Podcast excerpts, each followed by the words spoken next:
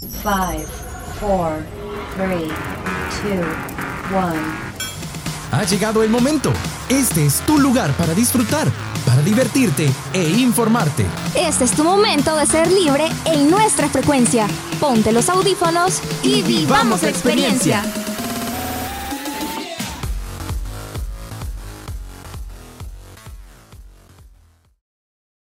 El mes de octubre, mes del miedo, terror y pánico. Mes en el que esas leyendas, anécdotas de terror y las historias de actividad paranormal se hacen presentes. Es por ello que en Frecuencia Libre te presentamos una producción especial de terror y suspenso, basados en hechos reales, desde lo más profundo de esta oscura época de terror. Esperamos estremecer tu alma con nuestros temibles relatos, escritos por Iris Zabaleta y Mariano Mendoza. Acompáñanos y estremece tus sentimientos. La Casa de las Enfermeras, parte 2. Una historia escrita por Mariano Mendoza. Solo por Frecuencia Libre. Capítulo 6. Secreto de familia.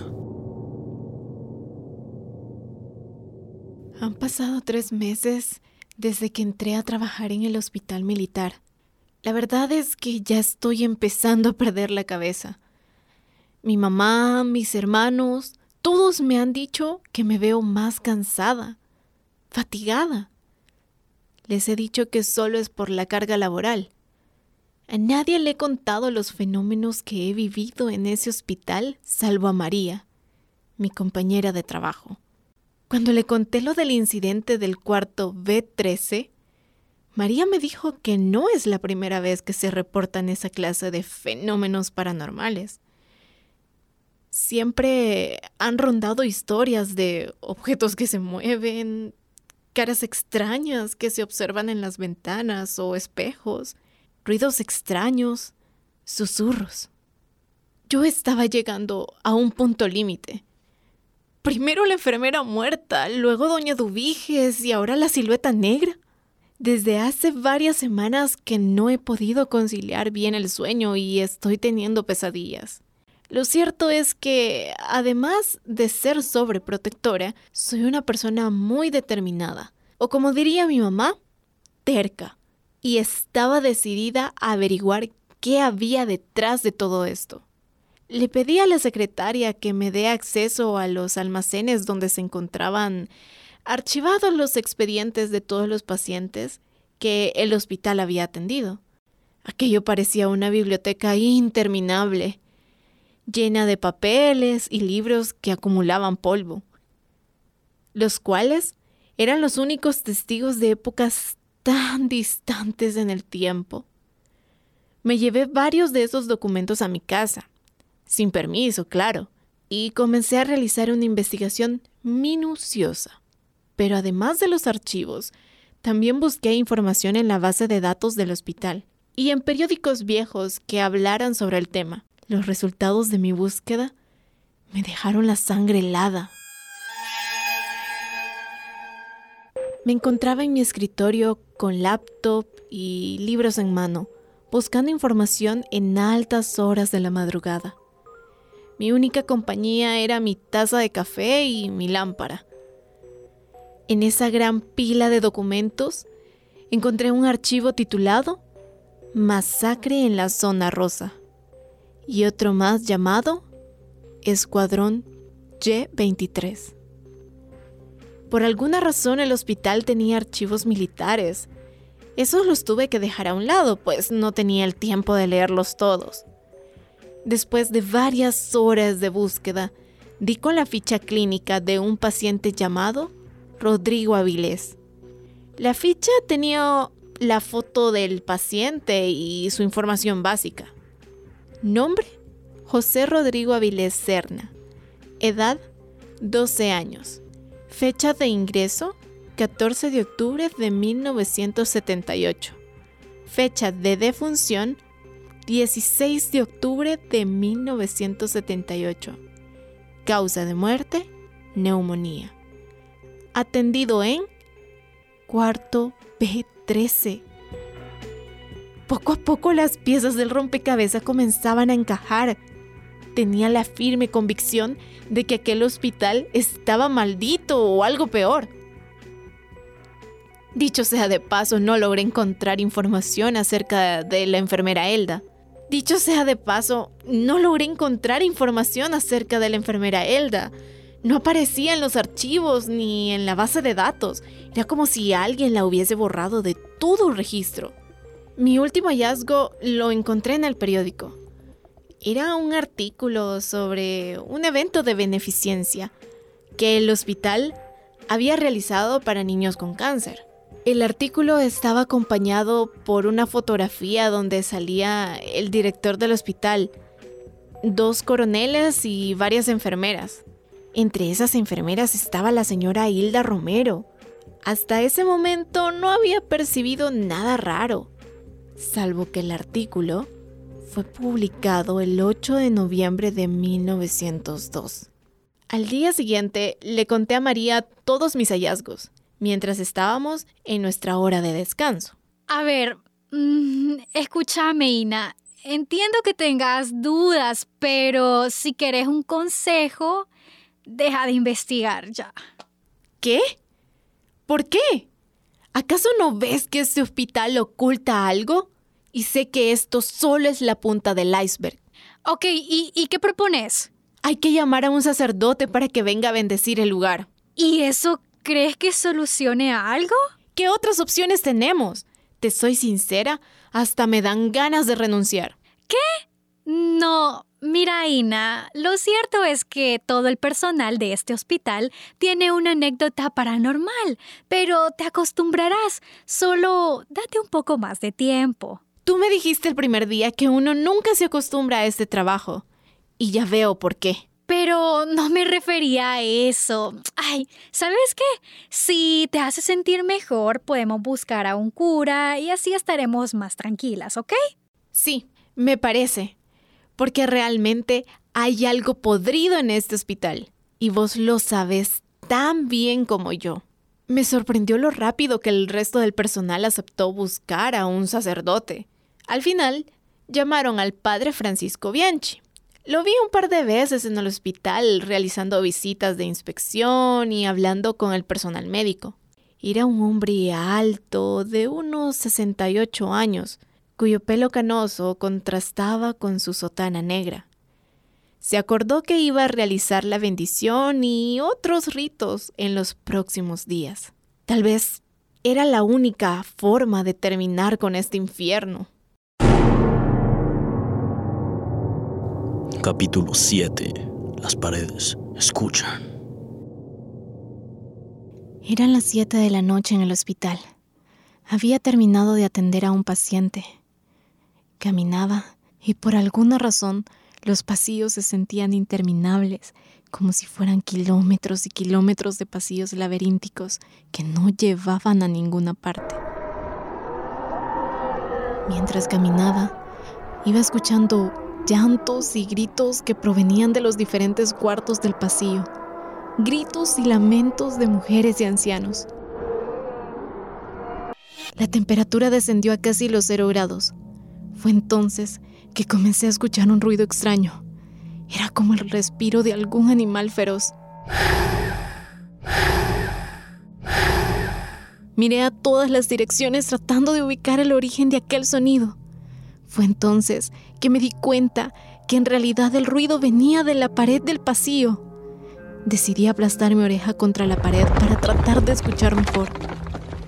Fue entonces que una mano putrefacta brotó de la pared y trató de agarrarme el pelo. Me hice hacia atrás y comencé a correr, pero por más que corría sentía que no avanzaba un mísero metro. Después, más brazos y manos putrefactas rompían las paredes todas tratando de alcanzarme mientras corría. Luego vi que el cielo falso se agrietaba y comenzaban a salir piernas y otras extremidades mutiladas. Seguí corriendo hasta que una mano salió del suelo y me agarró el tobillo. Inmediatamente caí al piso. Después brotaron más manos del suelo agarrándome los brazos y las piernas. Luchaba por liberarme, pero era inútil. Era como si mil gusanos estuvieran deslizando sobre mi cuerpo. Me asfixiaba y justo al final del pasillo vi claramente. Era una extraña criatura con piernas de cordero, torso de hombre y con cabeza de cabra, de la cual salían dos prominentes cuernos negros. Me levanté rápidamente de mi cama. Estaba sudando y con la respiración a tope. Todo había sido un sueño. Pero se sintió tan real, tan real que aquella pesadilla me dio la pauta para tomar la decisión de renunciar. Era evidente que todo esto comenzaba a afectar no solo mi salud física, sino también mi estado mental. Pensé que lo mejor sería presentar mi renuncia la próxima semana. Ya había tomado la decisión. Capítulo 8 Ritos iniciales Antes de que renunciara, me llamaron para que hiciera turno de noche. La verdad es que no quería, pero la idea de que sería mi último turno me reconfortaba. Esta vez el lugar no estaba tan lleno. Sin embargo, la tarea que nos pusieron a realizar fue intensa. Estábamos en sala de urgencias intentando mantener con vida a un paciente que había sufrido un grave accidente automovilístico. Tenía varios pedazos de vidrio incrustados en la piel y presentaba hemorragia interna. Intentamos de todo para mantenerlo vivo, pero en un momento el paciente comenzó a convulsionar. Sus pulsaciones se aceleraron, sus signos vitales aumentaron drásticamente y después, silencio. Aún no podía creer que lo habíamos perdido. Tomé un desfibrilador y le suministré varias descargas en el corazón para ver si así reaccionaba. Luego de varios intentos, María me tomó el hombro para indicarme que parara. Oye, está bien, hiciste lo que pudiste. De la teoría a la práctica existe una gran diferencia pero en el mundo de la medicina, esa diferencia puede marcar la vida o la muerte. Yo me encontraba destrozada. Era el primer paciente que moría a mi cargo. Decidí salir un rato de la sala de emergencias a despejar mi mente. Mientras deambulaba por los pasillos, con lágrimas en los ojos y con un sentimiento de frustración, comencé a escuchar unos susurros que decían mi nombre. Ina. Ina. Parecían voces dentro de mi cabeza. Pensaba que me estaba volviendo loca. Luego me di cuenta de que los susurros se movían de dirección. Decidí seguirlos, hasta que se detuvieron justo en la sala de psiquiatría. Era aproximadamente la una de la madrugada cuando eso ocurrió. Lo pensé por un buen tiempo, y en contra del sentido común o de cualquier otra lógica, decidí entrar. El ambiente era aún más desolador de lo que recordaba. Todos los pacientes llorando desesperadamente y otros más retorciéndose por el dolor de las llagas en su espalda, en aquellos muebles que más que camas eran sus tumbas. Mientras recorría el lugar, me encontré a doña Dubiges, sentada en una de las camas. Tenía la mirada perdida sobre la densa oscuridad y movía débilmente sus labios repitiendo lo mismo una y otra vez. Es hoy, es hoy, va a ocurrir de nuevo. Me acerqué a ella lentamente. Parecía que sus ojos se le iban a salir de las cuencas. Guardé distancia prudencial y le pregunté, Eh, doña Eduviges, ¿se encuentra bien? Su mirada de locura se volteó hacia mí. Sus ojos rojos retenían las lágrimas que en cualquier momento se iban a desbordar como cataratas. Cada tres años es lo mismo. ¿Cómo? No, no le entiendo. Lo que nunca te contaron, Nina, es que este hospital lo construyeron en un antiguo cementerio. Nadie escuchó las advertencias. Profanamos suelo sagrado y ahora todos pagamos las consecuencias.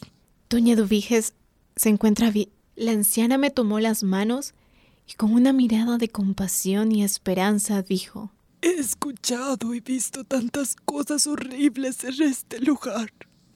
Pero tú, Ina, debes de terminar con este ciclo de muerte. Eres nuestra única salvación. ¿Qué? Pero no le entiendo. ¿Salvarlos de qué? Del hospital.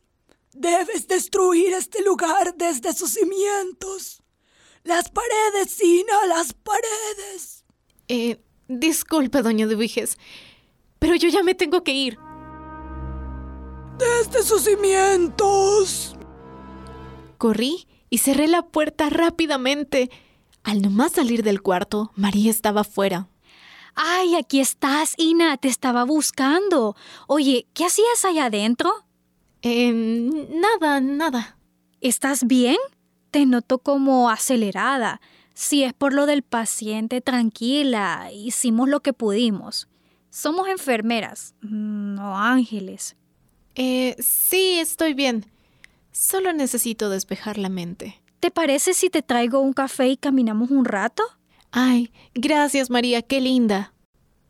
Mientras caminábamos por un pasillo poco concurrido, estuve hablando con María mientras me tomaba mi café. Oye, por cierto, ¿cuánto tiempo tiene doña Dubiges de estar internada aquí? Desde 1994. ¿Qué? ¿Y por qué tanto tiempo? Bueno, es que la señora Eduviges no tiene familia. Además, es por devolver el favor. ¿Favor? Sí, es que su esposo contribuyó mucho con la financiación de este hospital. Y, oye, ¿estás bien? Te veo algo pálida. Ah. No, es que me duele la cabeza. Pero mírate, Ina, si estás sudando. Espérame, traeré un termómetro y unas toallas, ¿ok?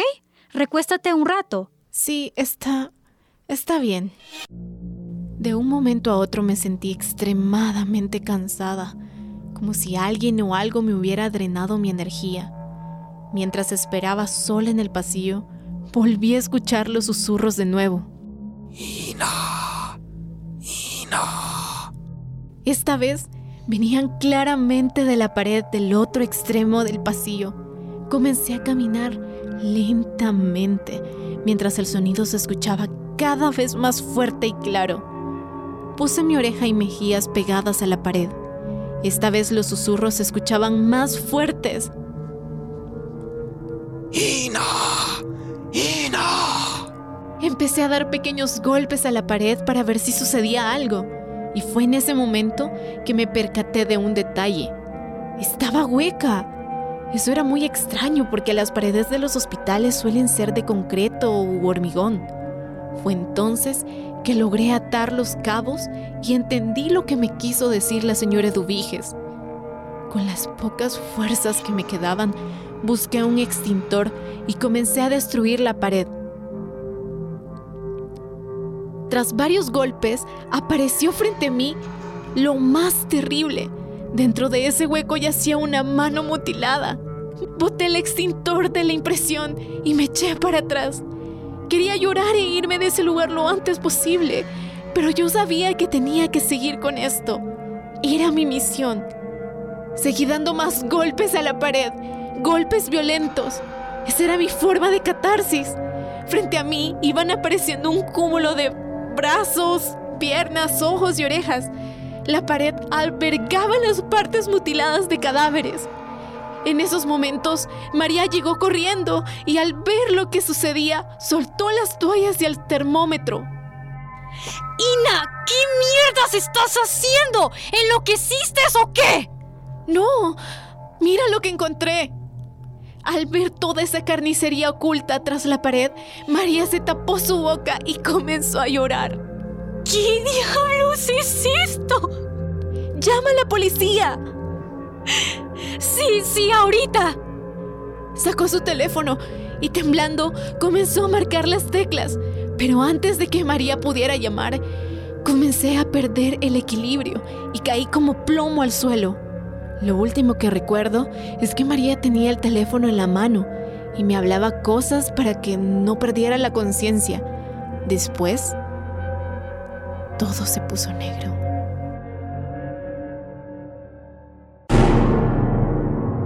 Capítulo 9. El Cordero y la Sierva.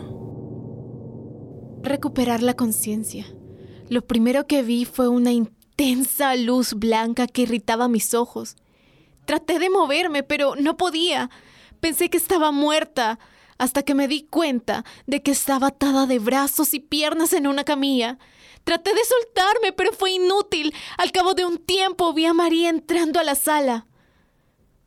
María, ¿qué pasó? ¿Dónde estoy? Shh, tranquila, Ina. Ya todo se resolvió. ¿Qué? Llegó la policía. Un momento. ¿Qué le pusiste al café? No sé de qué hablas, Ina. Solo le puse leche, dos cucharadas de azúcar y tal vez un poco de anestesia. ¡Maldita perra! Seguramente ya sabías de todo esto, ¿verdad? Mientras gritaba con furia, una figura con túnica rojo sangre salió de entre la oscuridad. Era la señora Hilda. Shh. Ya, querida. Creo que ya hiciste mucho drama por una noche. ¿Usted? Yo sabía que no debía confiar en ninguna de ustedes. Pero Ina, estás a punto de contemplar algo hermoso. En esos momentos, más figuras encapuchadas salieron de entre la oscuridad, formando un círculo.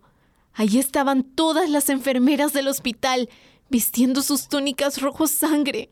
Hermanas, como sabrán, cada tres años hacemos el ritual de la vitalidad para mantener vivo este hospital. Y con eso a nosotras.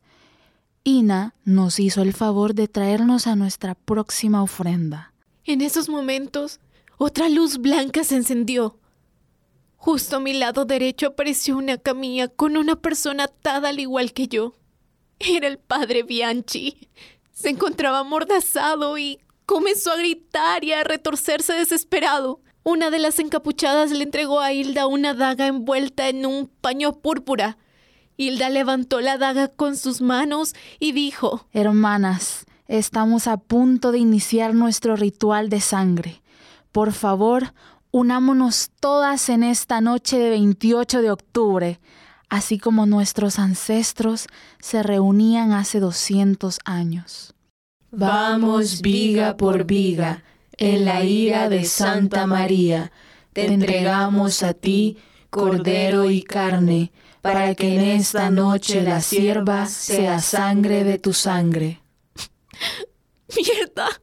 Después de eso, Hilda comenzó a abrir con la daga la piel del sacerdote. Sus gritos de dolor son lo más horrible y desgarrador que yo he escuchado. Luego de unos seis minutos, los gritos cesaron. Dicen que un minuto en la tierra es una eternidad en el infierno, y así fue como sentí esos seis sórdidos minutos. El padre ya había perdido conciencia de tanto dolor. En esos momentos las enfermeras se reunieron como buitres alrededor del padre y comenzaron a comerse sus órganos. Comencé a retorcerme y a gritar desesperada. ¡Ayuda! ¡Auxilio! ¡Por favor! ¡Alguien! María se me acercó. Tenía la boca llena de sangre y masticaba un pedazo de carne humana. ¿Por qué lloras, Ina? ¿Que no ves que tú trajiste esta ofrenda? ¿Qué? Sí, tú nos trajiste al Cordero. Y con tu sacrificio vas a poder ser parte de este hospital para la eternidad. Justo como lo es la enfermera Elda. Finalmente, entendí que no había escapatoria. No había dónde ir. No podías escapar una vez que entrabas a la casa de las enfermeras. No había escapatoria.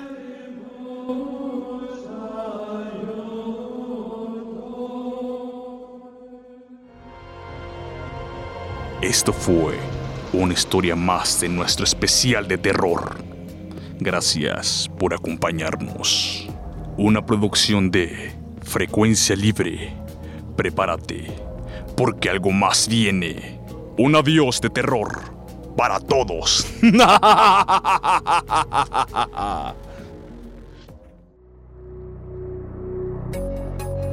Este fue nuestro momento en Frecuencia Libre.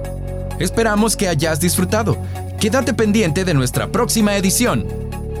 Frecuencia Libre